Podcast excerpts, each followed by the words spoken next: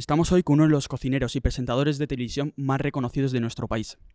En su trayectoria culinaria ha destacado por la mezcla de la cocina tradicional con otras técnicas, siendo uno de los pioneros de la cocina fusión. Hoy estamos en Omeraki, nada más y nada menos que con Alberto Chicote. Bienvenido, Alberto. ¿Cómo estáis? ¿Cómo estás? ¿Bien? Sí, sí, aquí estamos. con- Bueno, arrancando, ¿no? Proyecto. Arrancando, sí. Qué bueno, ¿no? Que siempre hace mucha ilusión arrancar proyectos nuevos, es como muy emocionante. Es emocionante, sí, sí. Sí, duro. Duro y. Duro de poquito- cojones, pero- Duro, porque al final muchas veces la gente yo creo que cuando vea esto pues pensará que solo ha sido esto, pero todo el trabajo que hay detrás, todo, todo Claro, el esfuerzo. Mira, todo- nos, nos pasa igual cuando, mm, cuando abres un, restaurante, cuando pones en marcha un proyecto nuevo, eh, por más experiencia que tengas, por más que te hayas hecho unos y otros y otros, siempre se te olvida, ¿sabes? Lo, lo, lo complicado y lo duro que termina siendo una, una apertura, una puesta en marcha de, de proyecto. Y, y- y cuando lo pones en marcha dices, madre mía, pero ¿cómo, cómo me pude olvidar yo de lo jodido que era esto?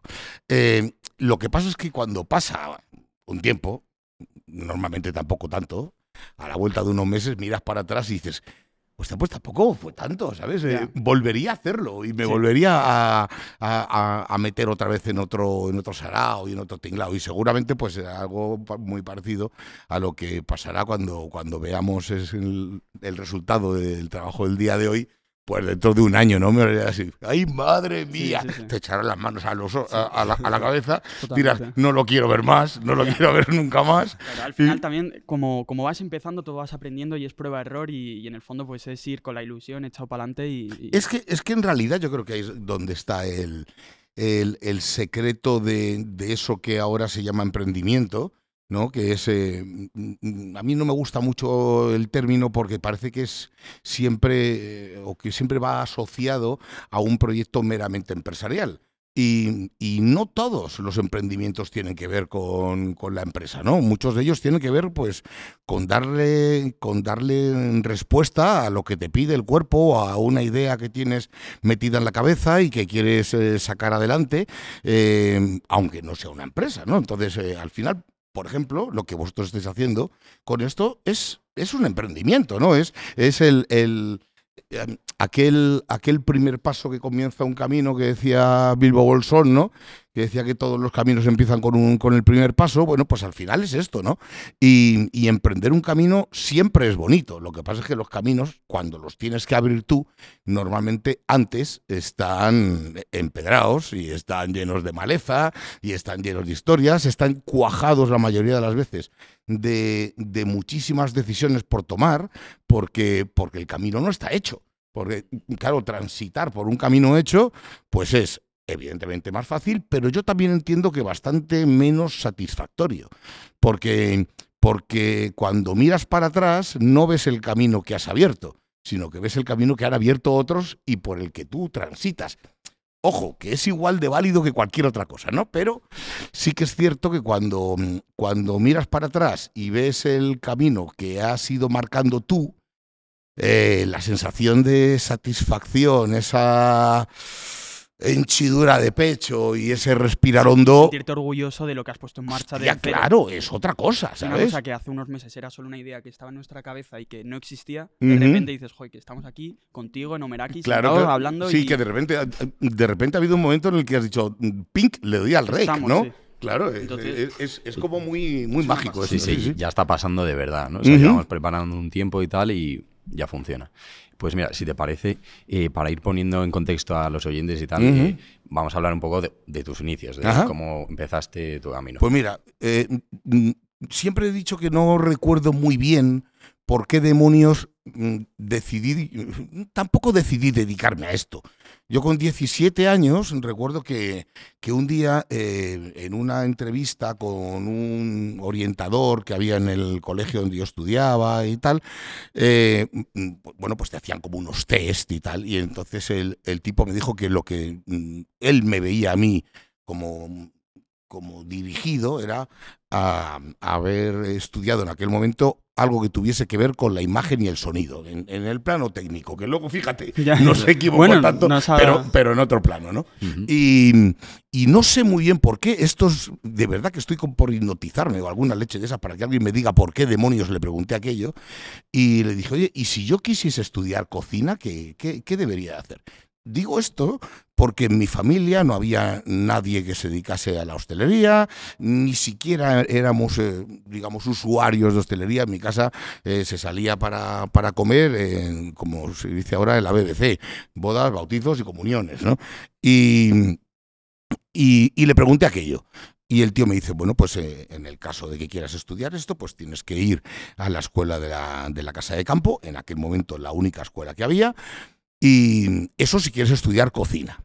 Pero si quieres estudiar alta cocina, ya te has de ir a Lausanne, en Suiza. ¿Y eso de alta cocina qué es?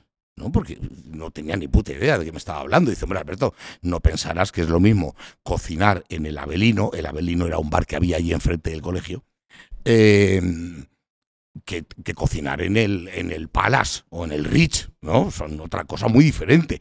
Y en aquel momento aquello me pareció, me pareció emocionante, pero sobre todo me pareció que había un camino largo que andar por delante. Y en aquel momento, que vosotros no habéis nacido, eh, había una preocupación muy, muy importante por parte de nuestros padres de que eligieses algo que tuviese salida. El índice de paro era altísimo, había un montón de gente estudiando en la universidad y no encontraban trabajo para nada. Y mi padre me dijo, mira hijo, estudia lo que tú quieras, pero búscate algo que tú sepas que te pueda garantizar un, un, futuro laboral, porque no vas a estarte claro. sino mano sobre mano. Y recuerdo que pensé, pues mira, yo no sé si esto me va a gustar o no me va a gustar. Lo que sí tengo claro es que de hambre no me moriré porque voy a estar en una cocina, te lo juro, por Dios, que con 16 años pensé eso.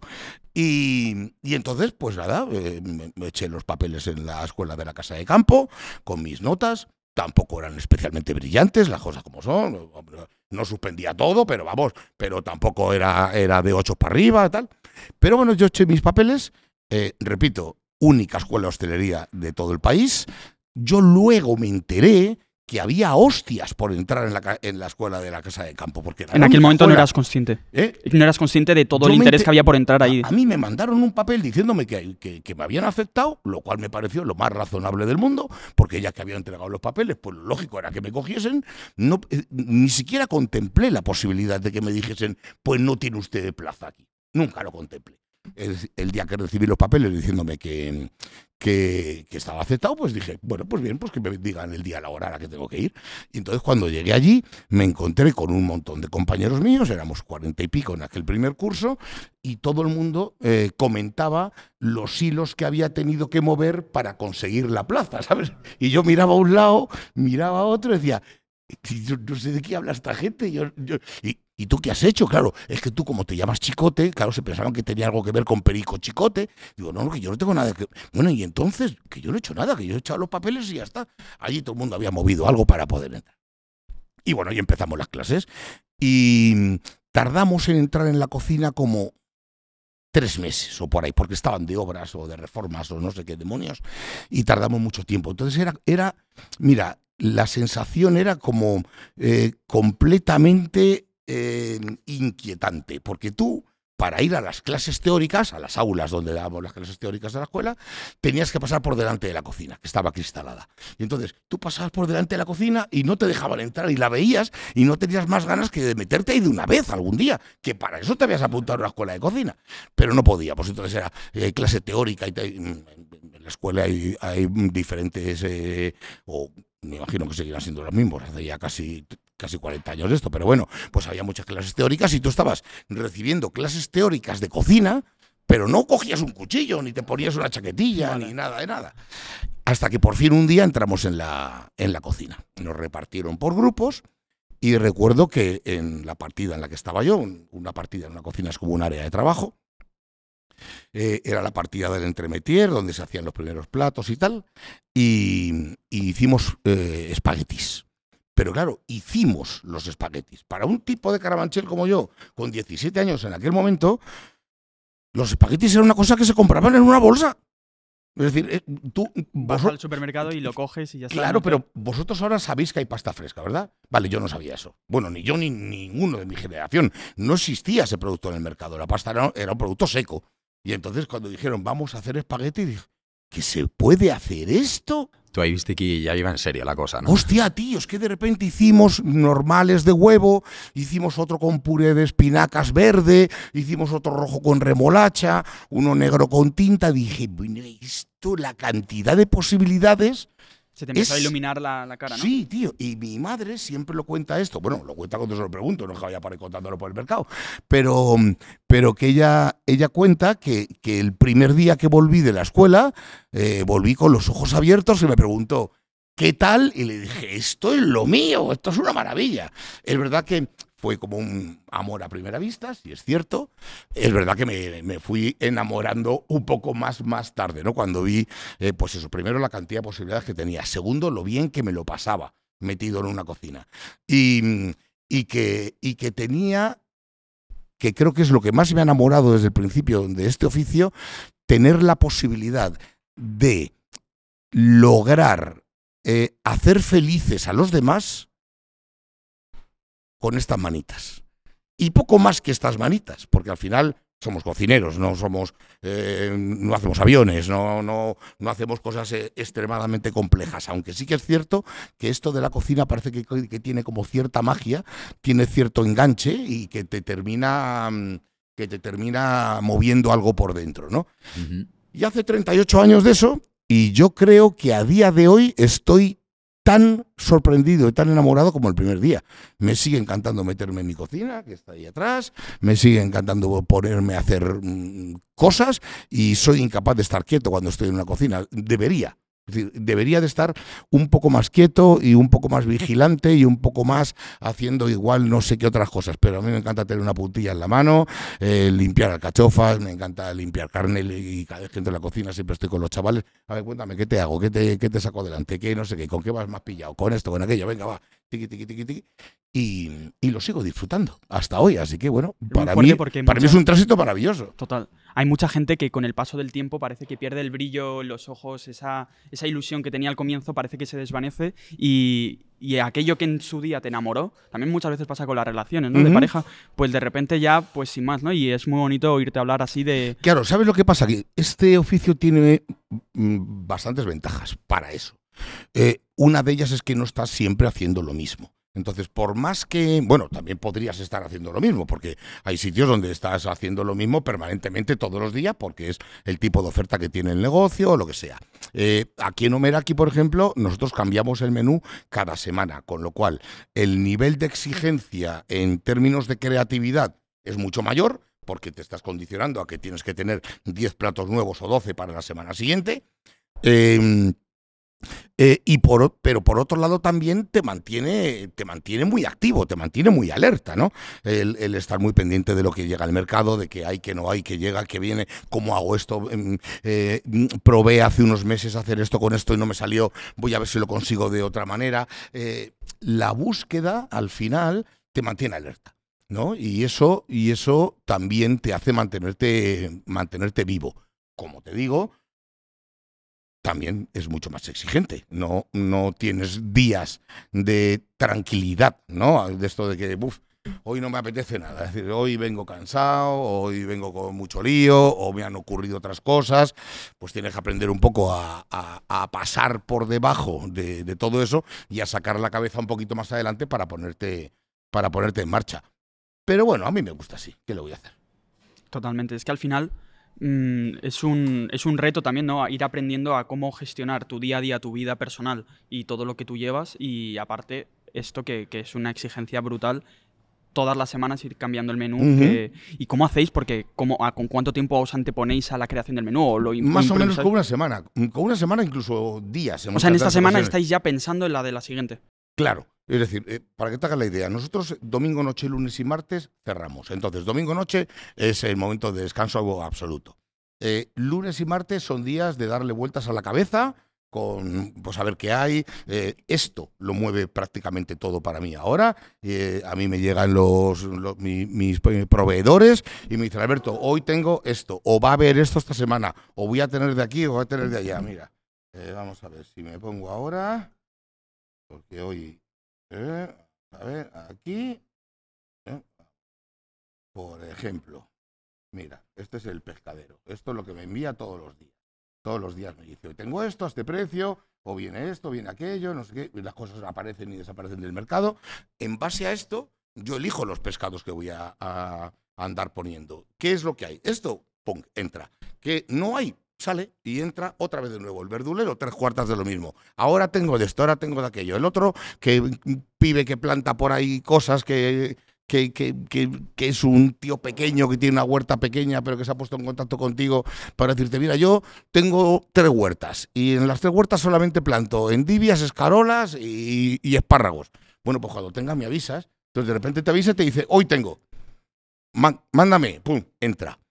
Es al final este oficio, y yo creo que todos al final, no, no, no somos tan diferentes unos de otros, al final a lo que decides dedicarle tu vida de una manera profesional, pues va a condicionar tu vida de una manera personal. Al final los oficios son algo más que un rato que le dedicas al trabajo.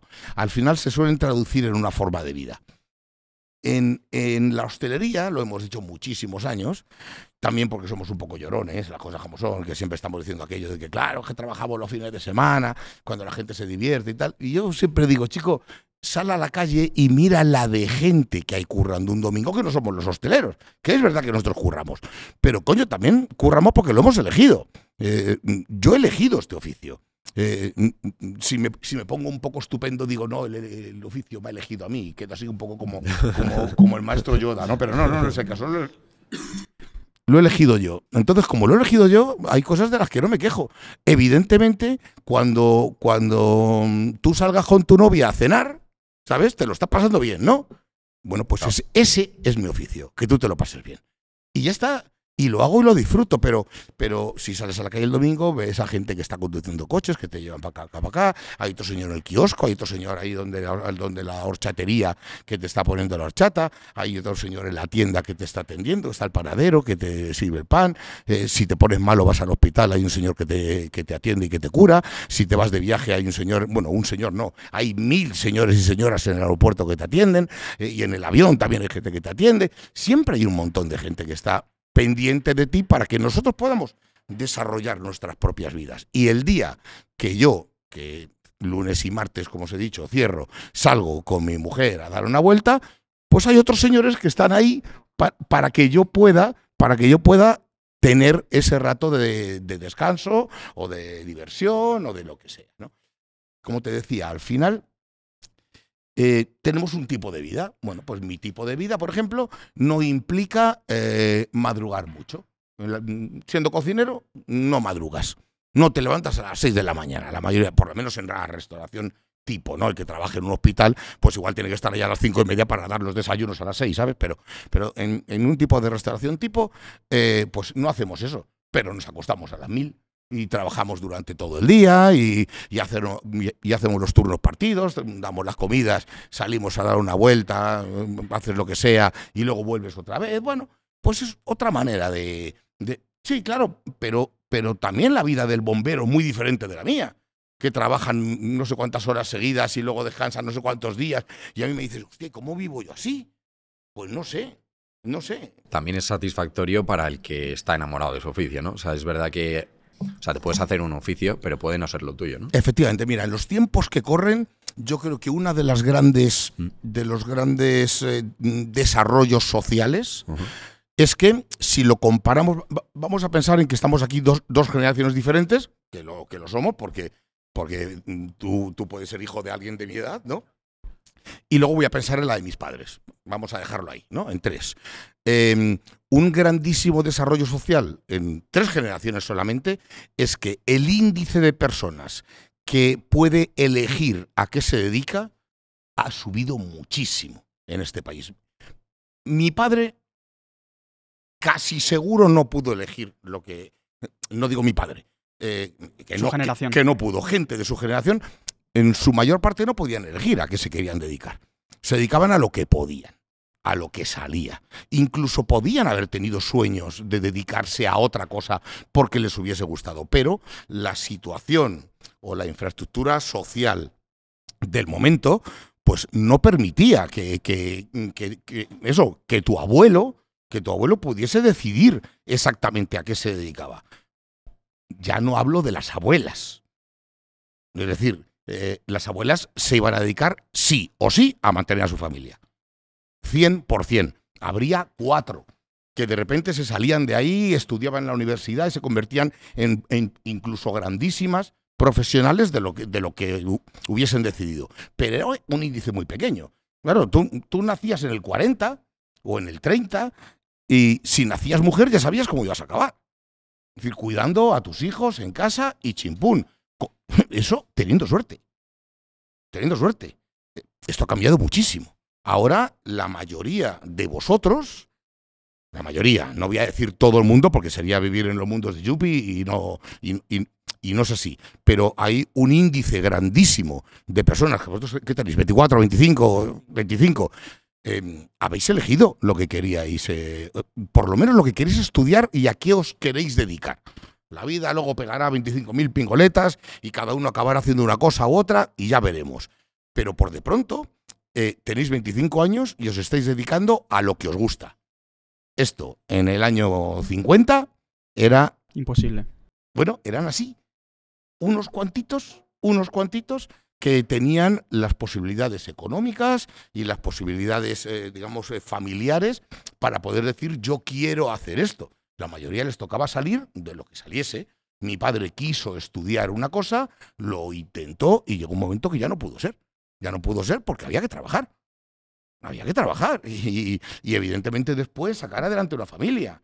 Y, cuando tienes que sacar adelante una familia, eh, ya no puedes andar poniéndote chulito de que a mí me gustaría esto o a mí me gustaría aquello. Mi padre pasó los no sé cuántos años, pero muchos últimos de su carrera profesional hasta que se jubiló, haciendo algo que él nunca había querido hacer. Pero lo hizo, lo hizo y por lo visto además lo hacía muy bien. Pero claro, pero estábamos eh, mi madre, mi hermano y yo, que era su, motor fundamental. Quiero decir, en los tiempos en, que, en los que estamos, el, índice de gente que puede elegir a qué se quiere dedicar es mucho mayor que antes. Y a mí eso me parece una, un, como te digo, un desarrollo social importantísimo. Seguramente de las cosas que más. Ahora bien, ¿eso quiere decir que todo el mundo elija lo que quiere hacer o la gente elige lo que quiere no hacer? Porque creo que ahí está buena parte de la, de la, de la cuestión, ¿no? Em, ¿Cuáles son los motores? ¿Cuáles son los motores que, que, mueven a la gente a quererse dedicar a algo? A tomar una decisión sobre cuál es su posible futuro profesional o... Una decisión importantísima. Una porque de eso seguramente vaya a, vaya a resultar que tú vayas todos los días a tu puesto de trabajo o donde estés con una sonrisa en los labios o no. Y eso lo cambia todo. Lo cambia todo. Yo llevo 38 años en, mi oficio, no 78 o 39, porque estamos ya en noviembre y empezamos por ahí. Em, yo cuento con los dedos de una mano los días que he dicho, hoy no quiero trabajar por diferentes circunstancias o porque ese día me, pillaba del revés, ¿sabes? Pero creo que lo cuento con los dedos de una mano. Que siempre me ha gustado mucho lo que hago y me divierte y, vengo al restaurante y vengo contento, unos días más, otros días menos, pero siempre vengo a, disfrutar del oficio. Cuando tú has mm, elegido algo que no te dibuja una sonrisa en los labios todos los días, por mucho que te paguen, por mucho que no sé qué y por mucho que no sé cuál, vas a estar jodido el resto de tu vida. Eh, es así, es así. Y no es una cuestión, en este caso, ni de pasta, ni de tiempo que pases currando, ni de todas estas cosas. Tiene que ver con que sientas pasión por lo que haces. Mira, todos los años por estas fechas. Esto es una cosa que ocurre, mm, mm, yo lo llevo viviendo un montón de años. Eh, todos los años por estas fechas, en cuanto uno dice, ¿y si nos toca? Pero la lotería Navidad está ya a la vuelta de la esquina. Y siempre compran los décimos para el personal, no sé qué, no sé cuál, y cada uno jode, y si me toca, y si me toca. Y de repente hay un montón de gente, joder, a mí si me toca yo dejaría de currar. Digo, vale, cojonudo, ¿y a qué te vas a dedicar? Bueno, pues, pues, pues no sé, a, hacer surf, ¿no? ¿Y por qué no te vas ya? Vete a hacer surf, tío, disfruta de tu vida. Eh, mm, mm, mm, ¿De verdad lo que, lo que más te gusta del mundo es subirte en una tabla? pues ¿qué haces aquí picando cebollas? ¿Sabes? Conviértete en el mejor surfero del mundo y vive de eso. Y disfrútalo. Y disfrútalo. Luego están los que te dicen, no, yo me dedicaré a no hacer nada. Digo, ¿de verdad alguien piensa que dedicarse a no hacer nada es una especie de proyecto vital? Chico. Se queda muy vacío. Al final es... Pues a mí me parece que sí. A mí también. A mí, a mí me parece que sí. Yo creo que hay que dedicarle tu tiempo, al menos en una parte, una en, mi caso una parte importante, em, a, no sé, a construir algo, a construir algo, a que, a que cuando pase el tiempo, como decíamos al principio de la conversación, mires para atrás y veas algo. No que cuando mires para atrás te des cuenta de que la piedra que había ahí es la misma que sigue habiendo desde hace 20 años. Que no has andado, que no has ido a ningún sitio, que no has, no has construido un camino, que no has hecho nada. No sé. Eh, que te mueve está, cuando vienes Está muy de moda decir eso de que esto es respetable, de que todo es respetable. Pero, pero a mí me parece que, que, tenemos que, que, poner todos un, no sé, un granito. Ya no te digo dejar un gran legado, ¿no?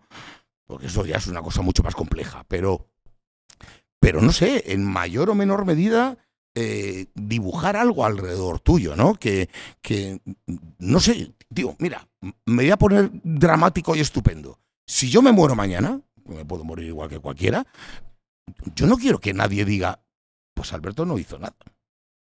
No sé, ya te digo, no, no digo que, vaya a dejar un, legado para 25 generaciones y que mi trabajo ha, marcado mm, carrera para, para no sé cuántos mil profesionales o, personas o lo que sea. Pero, pero hombre, por lo menos, por lo menos que alguien diga, hostia, pues este tío ha hecho algo. No, yo, yo, yo siento eso. Y a lo que tú me dices, la respuesta es sí, claro eso te mueve. Claro, eh, pero ya no la, la, eh, la, necesidad de perdurar, que me parece algo como demasiado grandilocuente, ¿no? Pero, pero sí esa necesidad de decir, eh, estoy, estoy andando mi propio camino, ¿no? Lo estoy andando, lo estoy haciendo, no, no estoy quieto, voy andando. ¿Me he equivocado de camino? Pues igual sí. Pues igual sí. ¿Me he salido por donde no debiera? Bueno, pues ya lo descubriré. Si algún día llega a un sitio donde ya no puedo avanzar más, pues me daré la vuelta y continuaré por otro sitio. Pero lo que no me voy a hacer es quedar quieto ahí, a que me llueva. ¿Sabes? Em, igual son maneras diferentes de entender, de entender el mundo o la vida o no sé, porque nos ponemos ya un poco así como, como profundos. Pero bueno, pero mola. Em, al final, yo creo que tienes que preguntarte qué, qué quieres hacer con tu vida, ¿no? Evidentemente, ahí hay muchas cosas. Hay un desarrollo profesional, hay un desarrollo personal. Tú antes hacías mención de las relaciones sentimentales. Eh, bueno, pues hay un montón de cosas y que muchas veces eh, engancharlas y coordinarlas, pues no es fácil. Pero no pain, no gain, ¿no? Eh, si que no sea fácil no quiere decir que sea imposible o que encuentres tú la manera de, de hacerlo y de desarrollarlo. Mira, yo tengo una vida pues muy especial, muy especial. Yo tengo dos trabajos que exigen muchísimo tiempo los dos. Eh, uno, el del restaurante, y otro, el de la tele. Cuando, cuando estoy grabando, que son, depende de los, años, pero hay eh, años que son igual 8 o 10 meses al año, em, yo grabo lunes, martes, miércoles, jueves y viernes. Sábado y domingo trabajo en el restaurante y el lunes vuelvo a trabajar. Normalmente cuando trabajo, trabajo fuera de casa. Em, ¿Esto es em, conciliar con una familia? Pues no. Pues ¿sabes qué? Que en mi caso sí. En mi caso sí, porque entre Ima, mi mujer, y yo hay un dibujo, un acuerdo, un decir, nosotros vivimos así. Y en tanto en cuanto ella y yo tengamos claro cómo vivimos y cuál es la manera en, que, en la que estamos felices, pues ya está. Eh, nadie tiene que venir a decirme a mí si es que mi, vida es fácilmente conciliable o no. Bueno, yo me las apaño. Yo me las apaño y me tiro muchos meses. Eh, trabajo el sábado en el restaurante todo el día. Trabajo el domingo, como cerramos por la noche, salimos de aquí a las 6 de la tarde o a las 5 o a las 4. Y a las 4 salgo con la maleta por la puerta, me voy a destino donde grabe, lunes, martes, miércoles, jueves, depende, o viernes o sábado, y yo vuelvo con la maleta aquí. trabajo, me cojo la maleta, voy a mi casa, la abro, saco la ropa sucia, meto la ropa limpia, la cierro y me la vuelvo a traer al día siguiente. Y ya está. Em, no digo que le desee a nadie lo mismo que tengo yo, ni digo que no se lo desee. Es mi manera de vivir, en este caso la nuestra, porque es la de mi mujer, la mía y la del equipo con el que trabajo, y, y nos hemos habituado a ello. Y ya está. Eh, mm, ¿Por qué no? ¿No? ¿Por qué no? A mí me gustaría hacerte una pregunta porque hablas también de, de mirar atrás y ver ese camino de recorrido y ver esa cómo ha ido cambiando las circunstancias. Claro. Y, y tú con 21 años tomas la decisión de irte a Suiza. Así. Entonces, ¿cómo fue esa experiencia de decir, salgo del nido, me voy a un país totalmente desconocido y también en aquella época, pues que era diferente lo que es salir de España ahora, ¿no? ¿Cómo, Ni te imaginas. ¿Cómo lo viviste y, Eh, y eh, cómo fue esa en, experiencia? en aquel momento, claro, 21 años, toda la vida eh, viviendo con mis padres. Ya había trabajado algo, pero bueno, era prácticamente eh, coordinando las prácticas con la escuela y extras y de todo, que no paraba ni un, momento, y de repente me sale la oportunidad de irme allí. Me fui como una tabernita española, eh, que se llamaba Instituto Zurtaube, en un, en un pueblecito, ellos lo llamaban ciudad, pero es un pueblo eh, pequeño que se llama Chuk, y, hostia, me lo pasé muy bien. Lo pasé muy bien. Me pasaron cosas, bueno, a mí siempre me pasan cosas, eso no sé por qué, me pasan cosas, pero eh, me fui a vivir a una residencia de ancianos, tío, porque era lo más barato que había, que era una habitación en una residencia de ancianos, que estaba justo al lado del, justo al lado del- de la taberna esta o medio restaurante donde trabajaba yo. Pero claro, con 21 años, tío, estaba yo solo y el mundo se me hacía pequeño. Era como, como, como maravilloso poder hacer lo que quisiese. Siempre he sido, aparte, un tipo responsable para currar y tal. Y entonces en eso no tenía problema, pero era como la oportunidad de, de- de probarme un poco a, a mí mismo, ¿no? Y mm, lo pasé muy bien, curré muchísimo, pero aprendí muchas cosas también. Sobre todo aprendes porque tienes 21 años y es edad de aprender todo, de aprender todo. Luego, mira, eso sí que es una cosa que te, que te da un poco de bajón eh, más adelante. Y es que los primeros años de trabajo, yo recuerdo que los primeros 5, 6, 7 años era como que cada vez que llegaba una cocina, lo que sea, era todo nuevo, ¿no? Para mí, era como... Yo nada más que quiero absorber aquí mil millones de cosas. Claro, conforme vas aprendiendo y adquiriendo experiencia, ya cuando llegas a los sitios ya no hay tantas cosas que te sorprendan y de, joder, casi me molaba más cuando tenía tantísimo que aprender, ¿no? Entonces ya te tienes que buscar el aprendizaje por otro lado, no solamente en el sitio donde, donde estás. Pero, pero bueno, pasé un año y pico allí, me tuve que volver, me tuve que volver porque me puse malo, me entró una depresión de puta madre, nunca he sabido por qué, porque yo vivía muy bien allí a gusto. Y, pero bueno, pues ahí, cada vez que me daban taquicardias y no sé qué, no sé cuál, me iba al hospital y me decían, tú lo que tienes es homesick. Homesick. Homesick, sí, sí, sí, algo así como añoranza, ¿sabes? Que no sabía yo que estaba tipificado aquello, pero la cuestión es que el tío, el, doctor que me atendía, me decía, si tú te vuelves a casa se te va a pasar todo esto. Y claro, lo pasaba tan mal, lo pasaba tan mal, porque eran días y días sin dormir, una, lo pasé muy mal, tío. Y entonces me volví pensando que, que aquello se me iba a curar así. Y tardé como dos años más en salir del agujero. Pero bueno, al final lo conseguí. Eh, para mí, ese fue seguramente el punto de inflexión más importante de mi vida, el antes y el después de aquel, de aquel, de, aquel momento que, me tiró por los suelos. Eh, de hecho, eh, cuando, cuando me recuerdo a mí mismo en ese momento, prácticamente no me reconozco. Eh, era como una persona muy diferente a lo que soy ahora. Eh, ya te digo, me costó mucho trabajo salir adelante, perdí toda la vitalidad del mundo, era como todo lo veía negro, eh, estaba convencidísimo de que me iba a morir pasado mañana por mil millones de cosas, es decir, las pasé putísimas. Pero bueno, chicos, estas cosas funcionan así y, y tuve la, tuve la, yo creo que la fortuna de, que caí en manos de alguien que me supo, un profesional que me supo entender y que me supo llevar por el camino para, para salir del agujero, pero sí, las pasé, las pasé bien putas. Y, y por eso me volví. De hecho, cuando he vuelto allí, que he vuelto en algunas ocasiones, incluso con mis padres y tal, siempre digo, joder, si yo vivía aquí de puta madre, ¿por qué me volví? Pero, pero bueno, me volví y, y ahora ya está, bueno, siempre ha sido mi casa Madrid, pero ya después de tantos años trabajando aquí, con el negocio establecido aquí y todo el rollo, pues me parece que si vuelvo a algún lado será de vacaciones porque de aquí ya me muevo, me muevo poco. Totalmente. Y, y tú al final, ¿tú recomendarías que a la gente salir fuera también Debería para ser vivir? obligatorio. ¿Tú crees que sí? Sí, de- debería de ser, es, un- es una manera un poco categórica de decir las cosas, ¿no? Pero eh, a mí me parece fundamental darte cuenta de una cosa que me parece crucial, y es que en, en este mundo nuestro hay 192 países.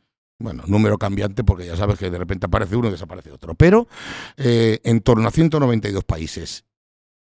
En 191, en 191 de ellos, eres extranjero. Y solamente en uno eres foráneo. ¿Eso qué quiere decir? Que, mm, que se te quita mucha tontería cuando sales fuera de casa. Que cuando, cuando ves lo que hay en otros sitios y te das cuenta de que el extranjero eres tú, la cosa cambia un huevo. Que en los aeropuertos se curan muchísimas enfermedades y que conociendo cómo viven otras personas, ya no digo de un, de un tipo de país u otro, ¿eh? es decir, eh, cual- cualquier opción me parece válida. Me parece válida que, que desde España te vayas a Dinamarca como que te vayas a Senegal, me da igual. Da, da lo mismo porque lo importante no es el nivel de vida o la calidad de una sociedad o, o el, o el Producto Interior Bruto. Es una cuestión de saber que hay otra gente que te mira de otra manera. Porque mm, cuando estamos en casa, todos nos miramos como lo que somos. Pero cuando tú sales fuera, y tú eso lo debes de saber, de- saber bien, por más que tú mm, seas eh, incluso un regalo del cielo para otros, sigues siendo un señor de otro lugar. Y cuando eres de otro lugar, hay, hay cosas ahí que- que hay que destruir, que son esas, mm, esas, esas murallas y esas barreras que, que yo entiendo que hay que destruir porque vivimos todos en el mismo, en la misma pelota esta. Y mm, fíjate, una de las virtudes que tiene este oficio mío es que puedes viajar por cualquier lado del mundo trabajando, trabajando en una cocina, quiero decir, y hay una especie de idioma común. Es decir, coger una sartén es coger una sartén en todos los sitios del mundo. Coger una olla y hacer un cocimiento es igual en todos los sitios del mundo. Podrías irte al país más desconocido del mundo y poderte, poderte vamos a decir, comunicar eh, mediante, mediante ese oficio o esa manera que tienes de hacer las cosas, con todo lo diversas y variadas que son las cocinas de un país y otro. Pero mm, yo, si estuviese en mi mano, evidentemente la recomendación, que no la imposición, es eh, estudia lo que debas, siempre estudia lo que debas y luego pírate por ahí. Pero pírate por ahí una temporadita. Para buena, abrir un ¿eh? poco la mente, ¿no? ¿Verdad? Bueno, para descubrir que hay otra cosa diferente que ese mundo que has vivido desde que naciste hasta que terminaste tus estudios, que igual resulta que te has tirado veintipico años viviendo en Madrid, yendo de vacaciones a algún sitio y poco más, eh, y no has descubierto que el mundo es mm, mm, súper diverso, súper plural, que, mm, que en otros sitios lo que a ti te parece maravilloso no tiene ninguna importancia y que, y que lo que a ti te parece que es absolutamente banal se convierte en una piedra de toque vital para, para gente que está en otro, en otro lugar, ¿no? Eh, vamos, yo creo que es, eh, que es fundamental. Es más, yo creo que yo no lo hice, yo no lo hice, pero incluso incluso hacer otros trabajos que no sean aquello con, lo que has soñado. Yo he trabajado siempre en este oficio, como os he dicho antes, desde los 17. Lo decidí con 16, eh, cumplí 17 y en, yo los cumplo en junio a finales y en septiembre o en octubre estaba ya en la escuela. Eh, yo echo de menos no haber hecho otra cosa. ¿El qué? Ni puta idea. Eh, descargar camiones en Mercamadrid.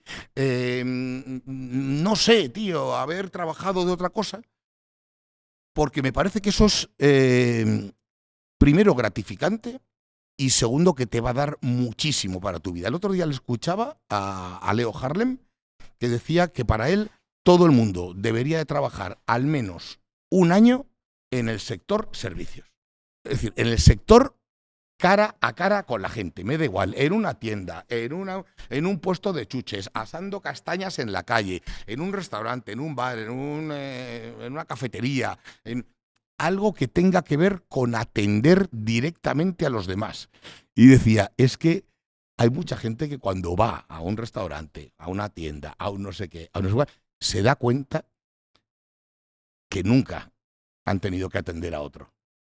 Y por eso son como terminan siendo, ¿no? Esto, eh, un restaurante es una especie de experimento social absolutamente maravilloso. Esto, esto te cuenta mucho más, mucho más que, en todas las encuestas gubernamentales o de uno u otro em, estudio de, sociológico, eh, porque la gente cuando viene a un restaurante y se sienta, hace lo que, lo que quiere lo que quiere. No hay, hay una cierta, una serie de convencionalismos sociales que evidentemente todos respetamos, ¿no? Pero, pero en una, en una mesa, eh, un camarero o alguien que atiende a los demás se da cuenta perfectamente de cómo, cómo eres, cómo eres en, en realidad. Y yo creo que no estaría nada mal que, que todo el mundo supiese lo que es eso, que, que atiendas a los demás. Atender al público. Sí, sí, directamente, me da igual, en un hospital. Eh, estoy de acuerdo contigo. Yo, de hecho, en 2019 me fui a Estados Unidos y estuve trabajando ahí en una tienda en el parque, en un parque de atracciones. Es un parque de atracciones de, de, los más grandes de Estados Unidos. Y entonces estaba allí en una tienda, pues, con un coreano y con una chica de Jamaica. Allí donde nunca pensaste que te ibas a ver. Iba vestido como una especie de scout, llevaba un polo metido por dentro con unas bermudas súper cortas que era el uniforme. Y entonces estábamos allí y, era súper curioso porque te llevaba gente de todo tipo. Y claro, yo estaba ahí de, dependiente de la tienda, ¿sabes? Y, entonces me he sentido identificado con esto que has contado porque... Bueno, porque de repente te das cuenta de que no todo el mundo te llega con la amabilidad que desearías. Totalmente. y ahora sí tienes que poner buena cara. Y ahora sí has de poner buena cara. y, y sobre todo te cambia una cosa. Eh, sobre todo te cambia cuando sales de ahí y te acercas tú a la tienda. Porque en ese momento te das cuenta de que esa persona que está ahí, para empezar, es una persona, no es un bicho. No es un tipo que esté ahí haciendo cualquier cosa, no. Y, y aprendes a poner en valor, aprendes a poner en valor precisamente eso, que te atiende una persona. Eh, el otro día, bueno, como podéis imaginar, uno de los temas de conversación dentro de, del sector en los últimos años, y yo creo que cada vez más, es la, robotización de según qué servicios, ¿no? La aparición de, los robots como de las inteligencias artificiales es una cosa porque a la gente en el sector pues nos preocupa, evidentemente. Y, el otro día me decía un, un compañero, joder, Alberto, que al final a mí un camarero pues me da un montón de problemas, porque se me puede poner malo, porque un día viene doblado, porque un día eh, ha salido el día antes, porque no sé qué, porque no sé cuál. Y a mí la máquina, el robot, digo, sí, en eso estoy completamente de acuerdo. Pero yo pienso como usuario y yo quiero un tipo que me atienda, un tipo mm. que me muestre cariño, un tipo que me sonría, pero que me sonría de verdad, no que dibuje una sonrisa en una pantalla, que eso me parece una mierda. Eh, a mí lo que me gusta, lo que me gusta, igual porque, porque tengo 54 años y lo veo de otra manera, diferente que vosotros, vosotros me diréis, pero, pero yo creo más en, en la humanización de las cosas, es decir, en lo que tiene que ver con el ser humano, que en lo que tiene que ver con la no sé si, si lo puedo llamar digitalización, que está muy bien, yo no me separo de este cacharro porque tengo un montón de cosas aquí, como todos, pero sin embargo sí percibo cómo cambian las cosas. Y hay cosas que cambian a mejor y otras cosas que no cambian a mejor. Sencillamente son más sencillas o más fáciles. Y como hemos dicho antes, no siempre lo más fácil me atrae más. No siempre lo más fácil me atrae más. Por ejemplo, eh, un, un, tema que ahora nos, eh, nos preocupa mucho en, todo el sector de la hostelería, eh, por si lo habéis escuchado en alguna ocasión. Gestión de reservas en los restaurantes. Antes llamabas y te cogía un señor o una señorita o una señora. Oiga, que mire, que me llamo Alberto Chicote, quería hacer una mesa para cuatro, así, ¿no? Y ya te atendían, y te atendían con de una manera u otra, más amablemente, más no, te daban opciones, de, si no podía ser ese día, pues hablaban contigo, te decían, pues mire usted, para cenar no puedo, o a las diez no puedo, pero a las ocho sí, pa, pa, pa, pa. Colgabas y tenías tu reserva hecha, sí. Bien, vale. Eh, ahora ya no. Ahora hay eh, infinidad de sitios de los que ni siquiera tienes el teléfono. Ya solamente haces la reserva por aquí. Entonces, eh, haces así, ping, ping, cinco personas, a nombre de Alberto Chicote, papá, ping, ya la tengo. Del mismo modo que la tengo, la dejo de tener. Porque cancelo, porque quito, porque ya no voy, porque ya no, ya, ya no he tratado con una persona. He tratado con una máquina. O incluso ni cancelas, ¿no? Que no te presentas. No sé de qué me hablas. ¿Por qué? ¿Es por esto? No lo sé. Pero igual algo tiene que ver, porque antes no pasaba. Y ahora sí. Y ahora sí. Em, eh, es como es aplicarle a un sector como os he dicho, que se preocupa de que mm, eh, nuestros clientes, que al final lo son, vengan a casa a, disfrutarlo y a pasarlo bien, y parece que somos como, como el Amazon, que le pido cinco pantalones diferentes y luego cuando llego a casa pues devuelvo cuatro. Y ya está. Y, parece como que no pasa nada. Bueno, sí, sí, que pasa, ¿eh? Pasa y pasa mucho. Y, y intentamos comunicarlo, intentamos decirle a todo el mundo, oye, esto, joder, no puede ser así, y sin embargo sigue siendo, y, y, es cada vez más. Y es cada vez más. Entonces, eh, no siempre todos los avances tecnológicos nos parecen, eh, es decir, son todos maravillosos, pero no todos nos traen buenas cosas. Pero también puede ser que haya en el sector gente o bueno, otros restaurantes o lo que sea que sí que tiren para eso, o sea, que les parezca interesante. Ah, claro, no, no, no, desde luego sí. Vamos a ver, mira, una de las grandísimas ventajas que tiene dedicarse a un oficio como este es que eh, la ramificación de, las, de la cantidad de cosas que se pueden hacer es enorme. Es enorme. Eh, si yo soy cocinero, un, un, tipo, un hombre una mujer que sea cocinero o cocinera, puede decidir muchas cosas. Yo, yo he decidido hacer esto, pero mm, si quiero un trabajo en términos horarios, por ejemplo, mucho más cómodo, pues me puedo ir a trabajar a un colegio, a un hospital, a una, a una colectividad, a un no sé qué. Y entonces, bueno, pues el nivel, eh, no voy a decir el nivel de exigencia, sino el, nivel de tiempo que le voy a dedicar al oficio, pues va a ser mejor. Si estoy en un colegio, pues trabajo de lunes a viernes y solamente por la mañana. Pues así es. Así es. Yo no trabajo de lunes a viernes y solamente por la mañana. Ya lo he dicho, antes. Ni yo, ni muchísimos otros compañeros. Pero eh, puedes elegir eso sin ningún problema. Igual que puedes elegir irte a cocinar a una, a una plataforma petrolífera o, a un crucero.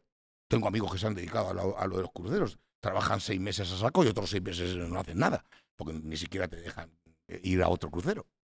Eh, puedes elegir muchísimas cosas y todas son buenas. Y todas son buenas. El tema es, y volvemos a enganchar en el principio de la conversación, si eso es lo que a ti te satisface. Yo, yo procuro hablar casi siempre en términos de, de satisfacción personal, en tanto en cuanto puedas.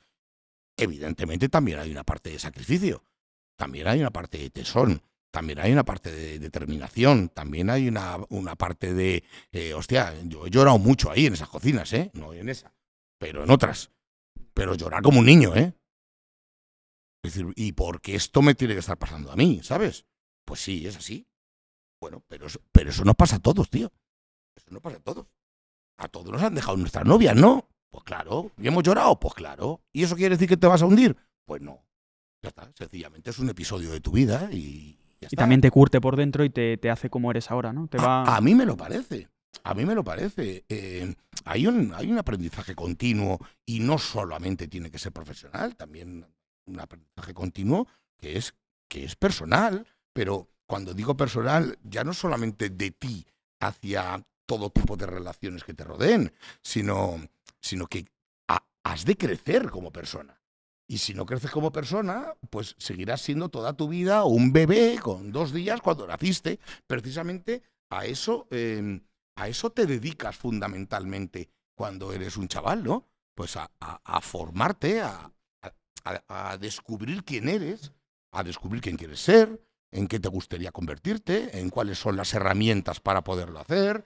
Eh, por eso, por lo menos para mí, es tan importante la figura de, tus padres, de tus progenitores, que son los que van a intentar moldearte para decirte, oye, el camino que has de tomar es esto. Yo no puedo estar más que multiagradecido a mis padres que, eh, que en su día eh, hicieron cosas por las, por las que yo les odié, y esto me parece que nos ha pasado a todos en alguna ocasión, siempre le has dicho a tu padre aquello, ya no me quiere, porque si no, no me harías esto. Y claro, y cuando pasan los años, le das un abrazo y dices, menos mal, menos mal, menos mal que, que, tuviste el, arrojo y el valor de, aun queriéndome, aun queriéndome, eh, saber, saber que te, que te iba a odiar en ese momento. Claro, esto nos ha pasado. eh, bueno, y al que no le haya pasado tiene un problema. Porque, porque es que nadie la ha dirigido por un camino, por un camino adecuado. Entonces, pues así es, tío. Yo de verdad, eh, como, como siempre he querido que las cosas en mi familia al menos no se queden por decir, yo a mi padre se lo he dicho mil veces, menos mal, menos mal que tomaste esta decisión en ese momento, porque entonces igual, hombre, igual no hubiese sido tan grave, entiéndeme, pero yo tenía que hacer unas cosas y las tenía que hacer, y si no era, y si no era por un- de una manera, era de otra. Y, y sé que mi padre lo pasó mal cuando me dijo, pues no juegas al rugby, que era lo que más me gustaba del mundo. Pues no juegas al rugby, ¿por qué? Porque, porque no apruebas, tío. Entonces, como no apruebas la- las cosas, te tienes que poner. Y bueno, pues era, fue un, revulsivo en aquel momento y, y me sirvió. Y me sirvió tener el, el, el acicate, decir, si me dejo, si apruebo todo bien y no sé qué, sé cuál, pues podré volver a jugar. Y lo hice. Eh, ¿Le odié en aquel momento? No, no te quepa ninguna duda. No te quepa ninguna duda. Pero vamos a ver, y y decía, si mis compañeros aprueban y juegan, ¿por qué yo no puedo aprobar y jugar? Y me dice, padre, pues eso es. pues ponte, Ese es el pues punto. ponte, cacho perro.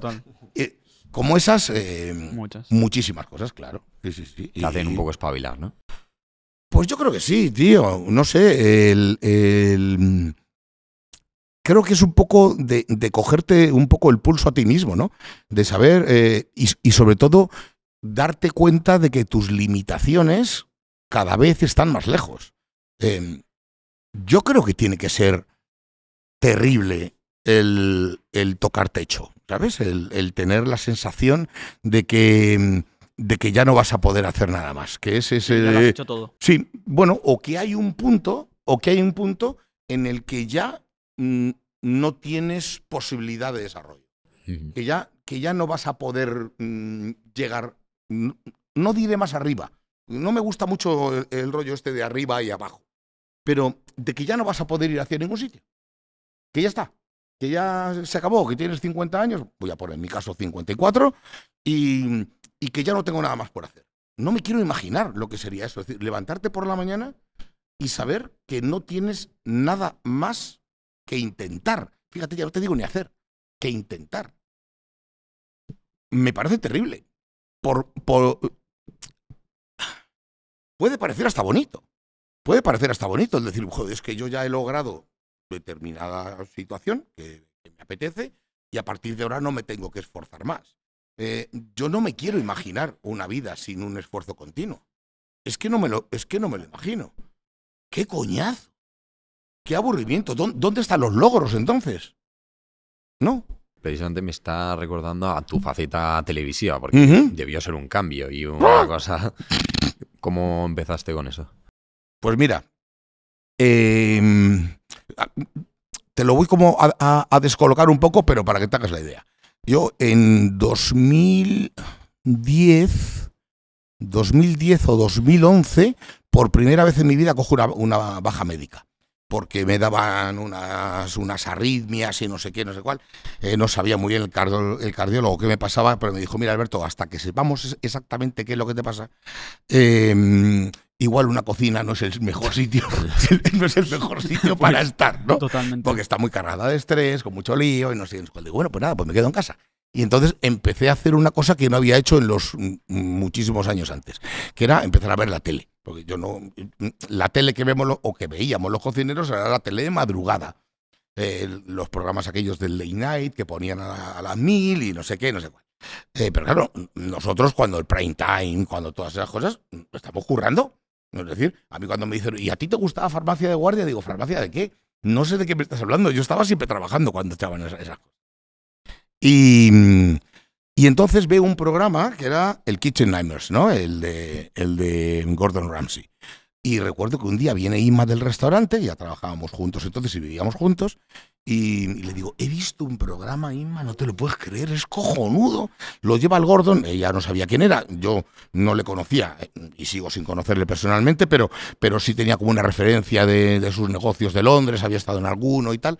Y digo, joder, es cojonudo porque pasa esto y esto y esto tal. Es buenísimo. Ah, ahí se queda el.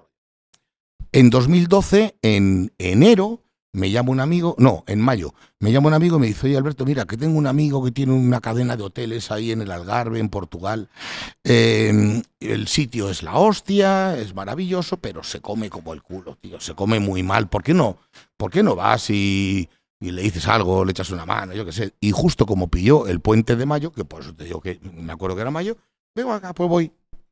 Me fui para allá con un amigo y, y estando allí, eh, me llaman de, en aquel momento, Antena 3, no existía todavía la unión de, A3, de Antena con las este y tal, es decir, no, está, no, no estaba tres media como tal todavía, y me llaman y me dicen, oye, mira que, mm, bueno, pues Alberto, mira, ¿conoces un programa que se llama Pesadilla en la cocina? Pues no, Kitchen Nightmares, ah, ese sí, sí, sí. ese sí.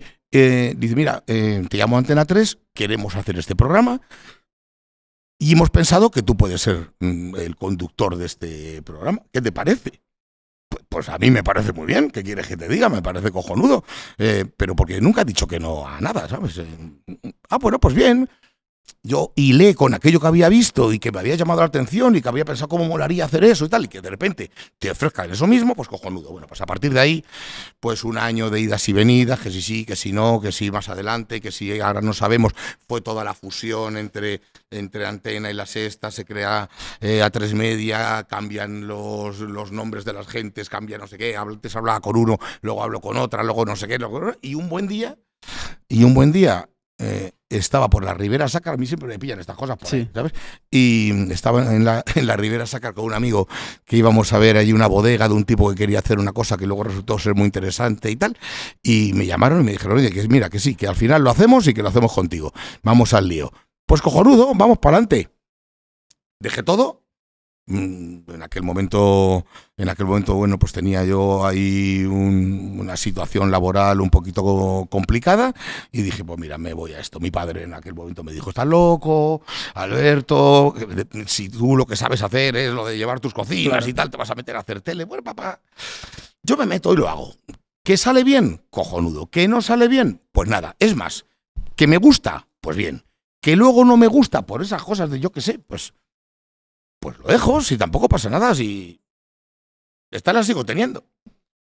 Y a finales de abril del 2012 grabamos el primer episodio, La Tana, y grabamos ocho.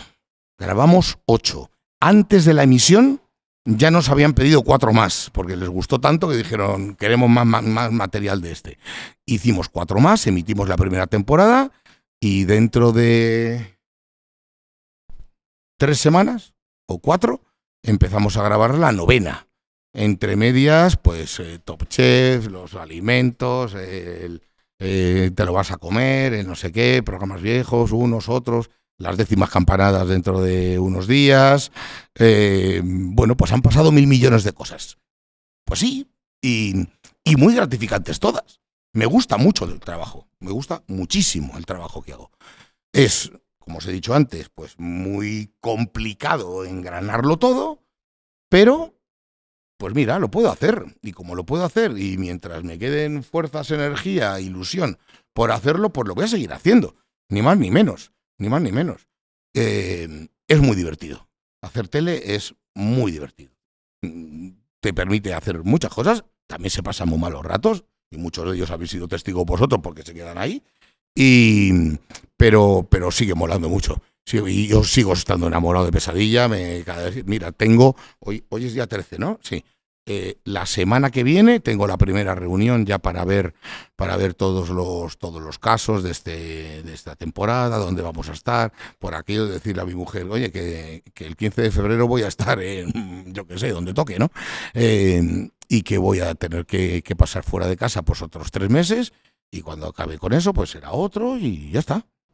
Yo te quería preguntar, eh, claro, empiezas en la tele y eso al final te va dando cada vez más reconocimiento a nivel de que vas ganando un poco de fama y que la gente te va reconociendo. popularidad sí. Popularidad, podríamos decir. ¿Tú crees que esa, mm, esa faceta de la televisión tuya y ese reconocimiento y esa popularidad te ha podido alejar en algún momento de esa pasión de la cocina que tú has tenido de... No, no, no te creas. Primero, primero porque nunca he dejado de, cocinar en el restaurante, como te he dicho antes. Hay unos días que hago una cosa y otros días que hago otra. No, no, no dejo de, estar ahí.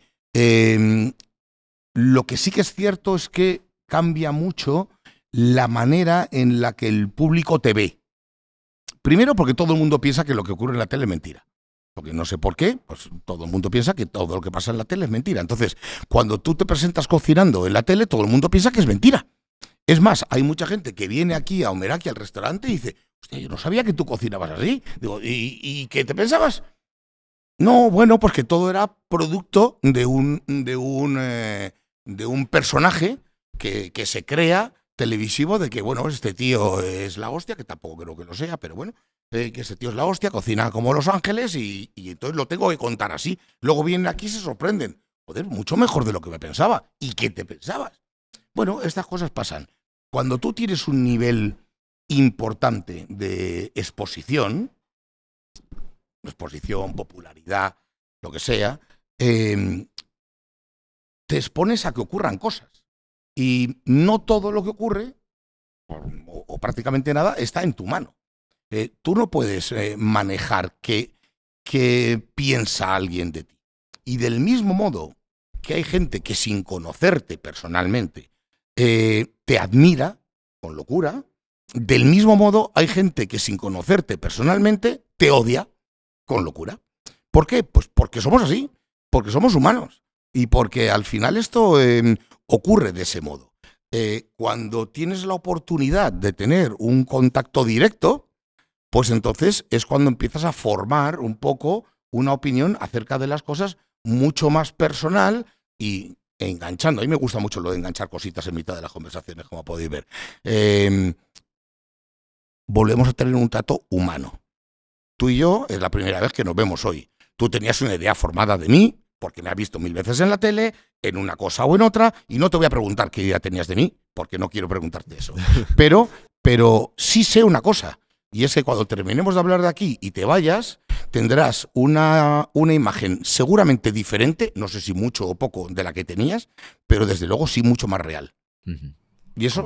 Y más auténtica. Y, bueno, sí, es que es así. Es que es así. Porque. Eh, porque. Mm, a ver, ¿cómo, ¿cómo era el otro día? Me dice una señora. Oye, ¿y tú cuando cocinas con tu madre también le, le echas broncas? Digo, digo, digo, digo, digo, pero, pero, pero, ¿por qué me tomas? ¿Sabes? Como, como Mr. Broncas que voy por ahí. No, no, no es así. Eh, yo disfruto mucho de, cocinar con mi madre o de cocinar con cualquiera y pasármelo bien, ¿sabes? Pero, pero el, eh, el tema es, yo cuando trabajo, pues tengo un trabajo que realizar, que para mí es lo más importante. Em, si lo que veo me disgusta, pues ahí estoy para decirlo por desgracia, tengo la, obligación de que cuando hago pesadilla he de decirle a alguien aquello que nunca nadie antes le ha dicho, porque nadie se atreve. Es decir, porque igual tu primo, tú tienes un restaurante que donde das de comer mal o le has dado una hamburguesa medio podrida a tu primo, y en tu primo, ¿cómo te va a decir a ti que, estaba malo al día siguiente? Se calla porque no quiere enfrentarse contigo. A mí me da igual. Porque entiendo que si lo que quieres eh, hacer es mm, sacar tu negocio adelante, necesitas saber que eso que estás haciendo no lo puedes hacer. Porque si solamente te digo sí, sí, sí, sí, sí, sí, sí, pues maldita la gracia de todo. O sea, ¿no? hay un personaje, ¿no? Bueno, ya lo estás viendo. Todo el mundo pregunta lo mismo. ¿Y es así? Es así. Todo el mundo pregunta lo mismo. Y es así. Yo tuve una grandísima fortuna cuando, cuando entré en la, en la tele. Y es que quien, quien me quien me buscó, que no me buscaba a mí, sino que buscaba a alguien con las características que yo tengo, quien me buscó, me buscó porque necesitaba a alguien así. Nadie me dijo, tú eres actor y quiero que hagas esto así.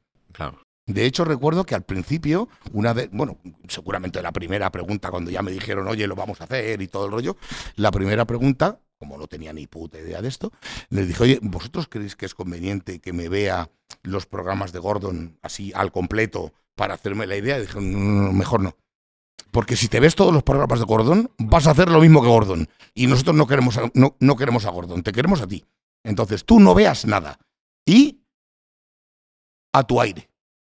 A tu aire. Nosotros, evidentemente, con el paso del tiempo, ya muchos programas hechos y todo el rollo, pues coges una cierta. un, cierto dominio del, del medio. Eh, al principio era una locura eh, los cámaras que venían conmigo se querían morir. Se querían morir porque yo nunca favorecía la cámara. Yo me ponía a hablar con el tío y me decía, Alberto, solamente un girito y tal. Y yo, y metido en mi rollo, no me enteraba de nada. Y los cámaras se volvían locos para coger la, para, cogerme a mí o para coger a los otros personajes. Y era como siempre una locura. Terminábamos el día y decía, Alberto está muy bien, pero por favor, necesito que no sé qué. Ahora ya lo hago solo sin darme cuenta, ¿no? Pero, pero sigo siendo, sigo siendo yo. Nunca, nunca digo nada que no tenga una justificación, nunca hago nada que no crea que tenga que hacer. Y cuando alguien me dice no sé qué, no sé cuál, esto sí, esto no, esto sí, esto no. Y, sigue, y sigo siendo Alberto Chicote, que es lo más importante para mí. Lo más importante para mí. No, no cambiar a pesar de las circunstancias y seguir siendo quien tú quieres ser. Y si cambio, que sean cambios que yo decido. Eh, no, no creo en la, en la extrema coherencia como, un, como una virtud, ¿no? Eh, siempre entendemos que la coherencia es una virtud, ¿no? Que alguien sea coherente. Eh, hay muchos asesinos de Hamas que son extremadamente coherentes con su pensamiento. Y no creo que sea una virtud la coherencia en ese caso. Es por llevar las cosas a, los, extremos, ¿de acuerdo? Eh, la coherencia está bien, pero el cambio justificado y decidido también está bien. Es decir, yo tengo, como os he dicho, 54, no soy la misma persona que el chaval de 17 que empezó a cocinar, no soy la misma persona, ya no solamente por conocimientos, sino también por aptitudes, por maneras de entender la vida, porque, porque me he ido dando cuenta en este aprendizaje continuo del que hablábamos antes, eh, que, que, que creo que ahora soy una versión mucho mejor del Alberto Chicote de entonces. Y eso me enorgullece. Me enorgullece porque es una labor propia. No, porque he ido tomando decisiones a lo largo de mi vida que me han traído hasta aquí. Y todo han sido decisiones equivocadas o no, pero que tenían como, como fin fundamental el convertirme en una mejor versión de mí mismo o en un Alberto Chicote con el que yo me levantase cada mañana más a gusto. Em, he tenido que, que romper algunos convencimientos previos? Claro, claro, evidentemente, pero eh, darse cuenta de un error y corregirlo me parece que no tiene por qué ser un problema, aunque pueda parecer que en algún momento es una falta de esto que tanto valoramos, que es la coherencia, ¿no? Eh, yo creo que la coherencia tiene que ser sobre todo un valor que te aplicas a ti mismo, ¿no? El que dices, yo soy coherente conmigo mismo si siempre estoy buscando la mejor versión de mí mismo, en convertirme en, en, un, en un mejor tío, en que mi camino sea, sea más, eh, más estable. Eh, yo vigilo mucho esas, esas cosas. Y, también meto la bata como todo el mundo, ¿eh? También me arrepiento de cosas que hago. Y también pido perdón por cosas que cuando, me equivoco. No, me, no se me caen los anillos ni me duelen prendas. Em, sin embargo, hay veces en, los que, en las que uno tiene que, mostrarse pues muy, muy firme y muy, y muy cabal. Un negocio como este exige de muchísima firmeza. Somos veintipico tíos trabajando aquí. Eh, al final hay una línea que seguir, hay un camino que tenemos que andar todos, se lo tenemos que andar juntos y, y no hay ejército que funcione sin capitán, comandantes y la madre que lo parió, ¿no? Es decir, estos estamentos están ahí y están ahí por algo. Un, un restaurante es posiblemente de las plantillas o de los estamentos eh, laborales más piramidales, incluso diría que más castrenses que hay, ¿no? Em, puede sonar de risa, pero, pero la opinión del jefe de cocina, o ahora que se llama chef y tal, es, es una cosa bueno, pues insoslayable y que no se puede. Aquí decidimos muchas cosas juntos hasta que tomamos la decisión. Cuando tomamos la decisión, que es vale ahora así, entonces a partir de ahí es ahora sí, sí para todos. Y, nadie más toma más y decisiones debe más cosas. Debe funcionar así. Sí, es más, creo que todos, todos hemos pasado por el mismo momento. Eh, seguramente con una edad como la vuestra, yo pensaba yo lo voy a hacer de otra manera, yo lo voy a cambiar, porque seguro que esto puede funcionar de otro modo y cuando llega el tiempo te das cuenta de que las cosas funcionan como han funcionado siempre. Es la única manera en la, en la que funcionan. Y, y esto pues funciona, funciona de esta manera, funcionan todas, ¿eh? Da igual, que sea la del, la del Rich Carlton, que la del hotel de Dubai, que la de no sé qué, que la de no sé cuál. Funciona de una manera y es como. es como va, no tiene más historia. Y, y- y si quieres ir escalando, pues te lo hagas de, te lo has de currar. Yo empecé, como todo el mundo, mm, de ayudante de cocina. Cuando, fíjate, cuando yo empecé con 17 años, había mucha gente que había empezado con 13 o con 14. Claro, a ti te dicen esto y dices, con Y 13, flipas, sí. con 13, ¿cómo va a empezar a trabajar alguien con 13 años? En aquella época sí. Eh, el, el chavalín que estaba en su casa y decidía no estudiar, le cogía a su padre y le decía, pues métete dentro. Y entonces entraban de pinches, que es una figura que ya prácticamente no existe, o creo que no existe en las cocinas.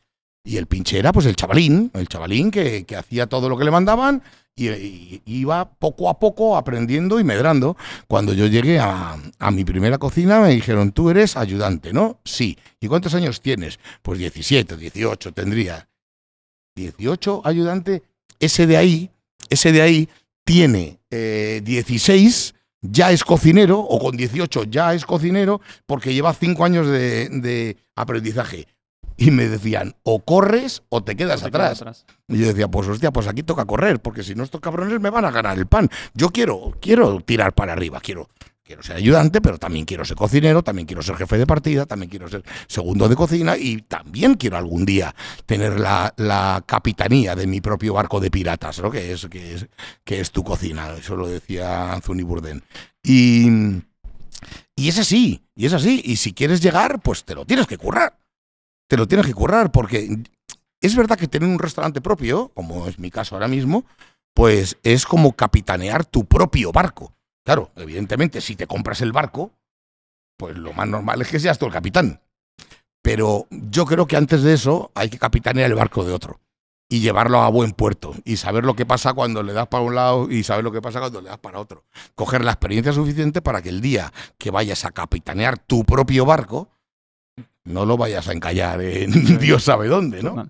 Y luego, claro, muchas veces tú también, precisamente empezaría en la cocina, te has ¿Mm? encontrado con situaciones de gente que necesita un cambio, pero no están dispuestos a escuchar eh, pues esa recomendación o esa ayuda exterior. ¿Tú cómo has gestionado ese momento de, de- de hacer Mira, que te, te escuchen, La, ¿sabes? la- la cosa es, si lo piensas bien, es eh, relativamente sencilla. Primero, es imposible construir nada sólido sobre unos cimientos que son tambaleantes.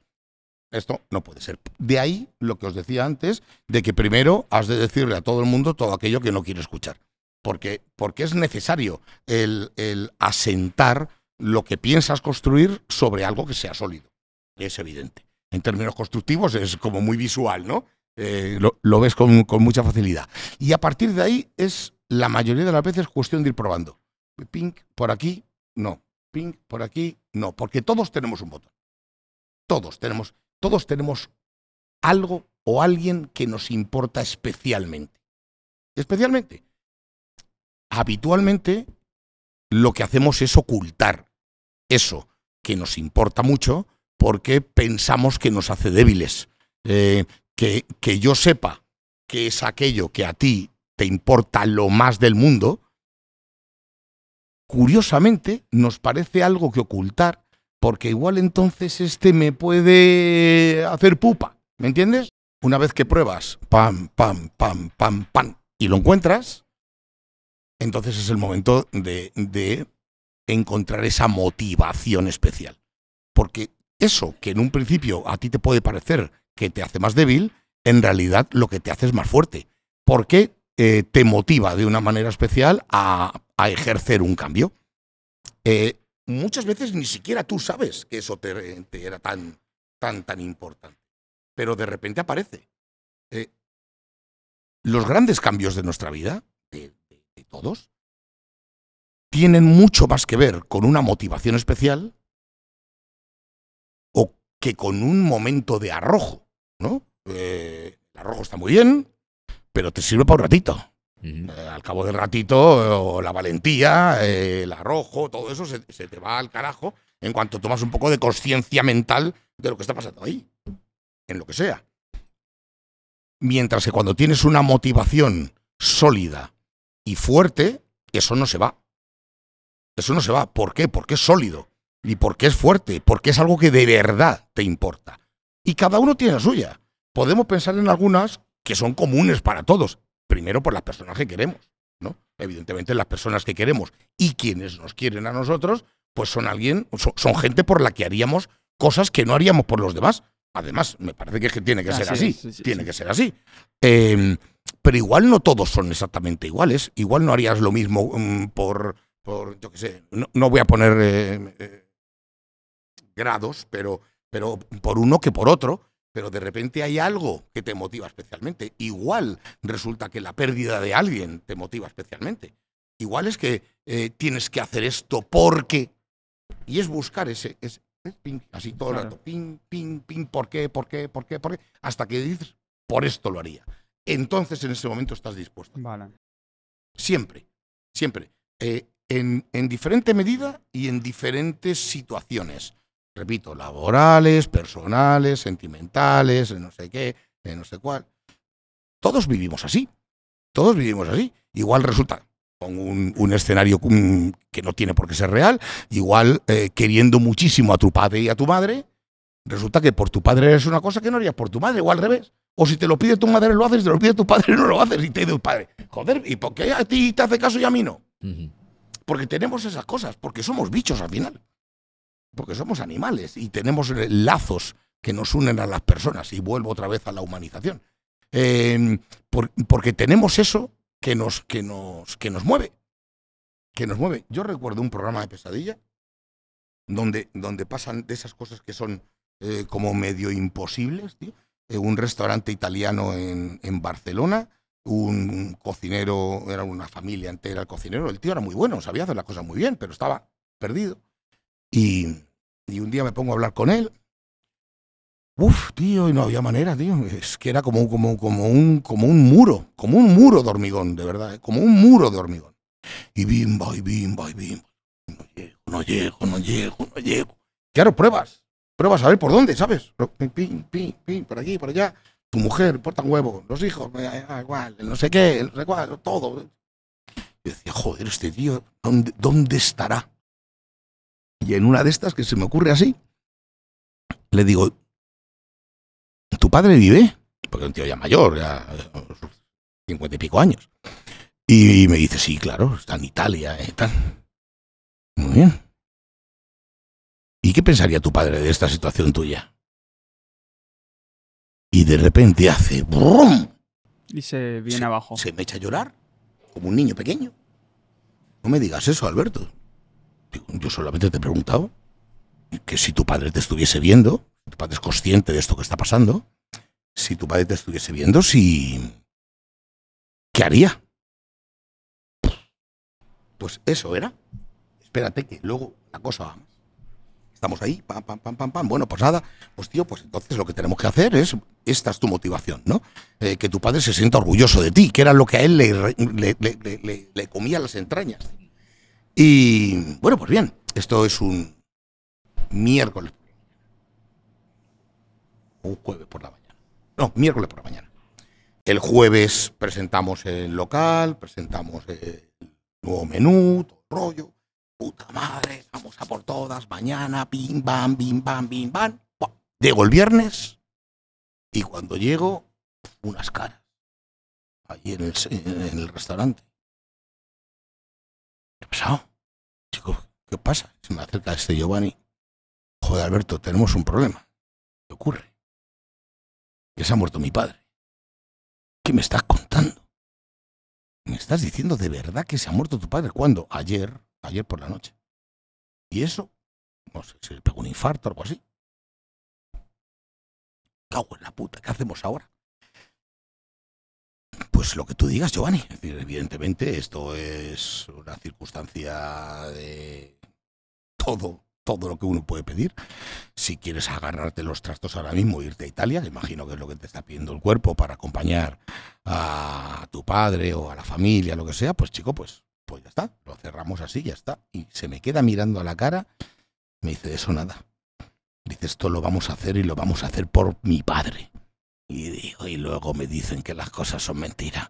Esto es una puta maravilla, porque ese tío ese tío de verdad descubrió cuál era su motivación fundamental. Wow.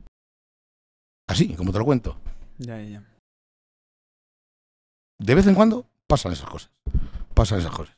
Bueno, nos pasa más a menudo de la, de la gente. que- no que se vaya muriendo la gente por ahí, ¿sabes? No, evidentemente, pero, pero, pero bueno, que pasan esas cosas. Y es muy. Pero, pero es muy importante para todos saber cuál es la motivación propia de cada uno. ¿Qué es aquello que buscas? Y eso eh, enlaza con lo primero que me dijiste tú, que me decías de que en realidad qué es el éxito, ¿no? Eh, ¿Qué es aquello que buscas? Porque si no sabes lo que buscas, no vas a saber dónde buscarlo. Primero tienes que saber qué es lo que necesitas. Tú tienes un pajar delante, ¿no? Grande, grande de cojones. ¿Qué estás buscando? ¿Estás buscando una aguja o estás buscando una pelotita de goma? Porque dependiendo de lo que estés buscando, vas a buscar de un modo u otro. Y esto es importantísimo. Vosotros, por ejemplo, ahora ponéis en marcha un proyecto. Eh, ¿Sabéis qué buscáis? Sí, sí, sí. Pues si sabes, si sabes lo que quieres, Mm. ya lo tienes más fácil. Estarás más encaminado para llegar a eso, vamos. O sea, es que no puedes iniciar un camino y dar unos pasos. Tendrás que pensar primero, eh, como te digo, primero qué es lo que quieres y, bueno, ¿y ahora cómo lo logro? ¿Cómo lo logro? ¿Qué es, qué es lo, que, lo que quiero? ¿Qué es lo que quiero? Eh, quiero tener un podcast eh, y venderlo por eh, 15 millones de pavos dentro de, de 5 años. Bueno, pues entonces mm, sabes que hay unos eh, estereotipos que tendrás que tener, ¿no? Es lo mismo de, tengo una cuenta de Instagram y quiero tener 3 millones de seguidores. Bueno, pues hay cosas que sabes que no puedes hacer y otras que sabes que has de hacer. Si te importa un huevo el número de seguidores, pues entonces igual haces lo que tú quieres. ¿Qué es lo que quieres? ¿Hacer lo que tú quieres? Entonces olvídate del otro. Claro. No está complicado, ¿eh? Sí, sí. Pero, pero muchas veces eh, entendemos el éxito de lo que haces en vez de en, uno, en un prisma personal de, de, eh, la búsqueda de lo que tú querías, en la búsqueda de lo que otros quieren que tú logres. Muchas veces buscamos lo que socialmente está visto como, como lo que es el éxito, ¿no? Que hay veces que son los números grandes, ¿no? Evidentemente vivimos, vivimos en un clima social. Y, y buscamos la aprobación de todos aquellos que nos acompañan, evidentemente, y sería estúpido decir que no. Es decir, no, no podemos vivir solos entre no sé cuántos millones de, de, de- de personas como si fuésemos eh, ascetas, ¿no? Claro, no es así. Pero, pero yo creo que un, un término que tú has nombrado, Nacho, en varias ocasiones en esta conversación, que es el de la autenticidad, precisamente la autenticidad es algo que has de buscar. Ajá. Eh, mm, Yo no tengo la piedra de toque para que un restaurante sea magnífico, pero a todos les digo lo mismo. Eh, por lo menos identidad. Por lo menos que lo que tú hagas sea algo que haces solamente tú. Eso es. Porque si no te vas a convertir en, En uno más. en uno más. En un- y lo mismo triunfas siendo uno más. Pero no me quiero imaginar lo que tiene que ser el triunfar sabiendo que tú no has puesto nada de tu parte. Ya. ¡Qué horror, ¿no? No, no, a mí me lo parece. No, no, es completamente insatisfactorio, yo creo. Sí, a sí. mí me lo parece. Sí, sí, sí. Pues nada, Bueno, oye, vamos a ir cerrando entonces. vamos que- un ratito aquí de sí, charla sí. ya, ¿eh? Que bueno, antes de cerrar, te queríamos hacer una última pregunta y es eh, a este podcast, ¿a quién te traerías y qué te gustaría preguntarle? ¿A quién, a qué persona? Vamos a ver, hablando de este tipo de cosas, vamos a ver. Mira, un tío con una conversación muy interesante y que tiene mucho, mucho que decir eh, de todas estas cosas. Eh, Alex de la Iglesia. Es un, un- un tipo con, con el que, con el que no, no digo que tenga mucha relación, pero que sí que nos vemos de vez en cuando y me parece apasionante. Y, y le preguntaría cuántas veces ha estado a punto de tirar la toalla. Porque, porque no, no- no han debido de ser pocas, ¿sabes? Pero es uno de los, de los tipos que en su sector eh, yo creo que tiene un tesón y una fuerza fuera de serie. Así que mira, haría eso. Qué bueno. Pues nada, que mm, queremos darte las gracias por este rato. Por ha sido, ha sido Yo encantado. joder, brutal, la verdad. Yo es algo también con los pelos de punta. Ha habido algunas cosas que has dicho, también ahora al final, el momento que has contado lo de el episodio este que falleció el padre. Sí, de- sí, sí, sí. joder, que te impacta, ¿sabes? No, no, no, es que, es que Entonces, bueno. así. Así que nada, darte las gracias y, y nada, que ha sido, Nos vemos ha sido increíble. Cuidado mucho. Alberto. Y os deseo lo mejor. Muchas sabéis. gracias.